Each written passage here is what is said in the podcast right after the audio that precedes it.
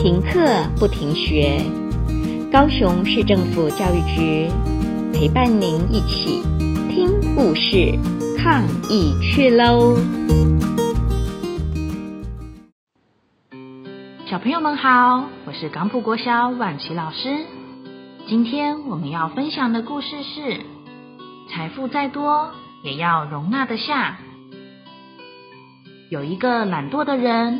整天抱怨老天爷没有让他出生在有钱人家，觉得这个世界都没有给他一个发财的好地方，甚至他也痛恨财神爷，觉得他很偏心，一直都没有让他发大财。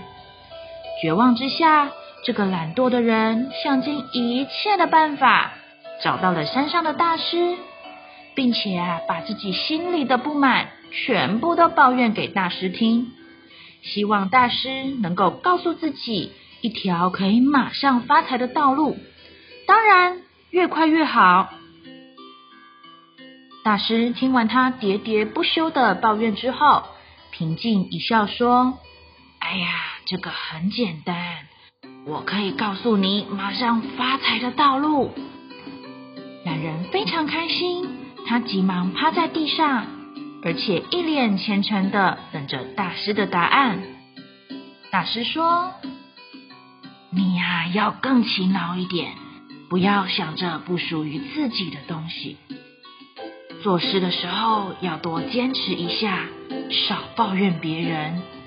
平常要多动动头脑，不要总想着偷懒。”不不不，我不想听这些大道理。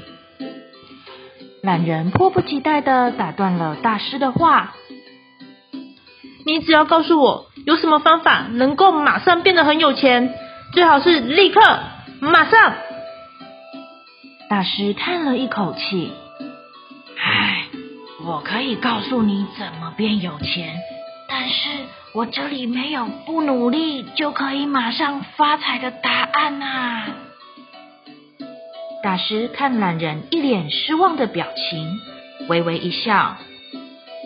不过，我可以满足你的一个愿望，只有一个哦。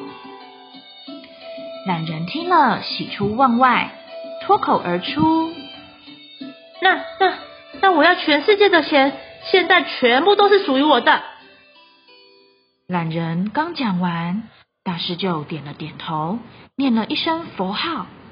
突然，大把大把的钱从天上掉下来，全部都往懒人身上砸过去。最后，懒人的愿望实现了，不过他却被大把大把的钱给砸死了。看着压在身上数也数不清的钱，懒人临死前虚弱地说：“原来，即使想要赚再多的钱。”还是得要有一个能够装得下的容器呀。大师叹了一口长长的气后说：“唉，即使再多的财富，也一定要经过辛勤的努力，脚踏实地，才能容纳得下。”停课不停学，高雄市政府教育局陪伴您一起。故事，抗议去喽！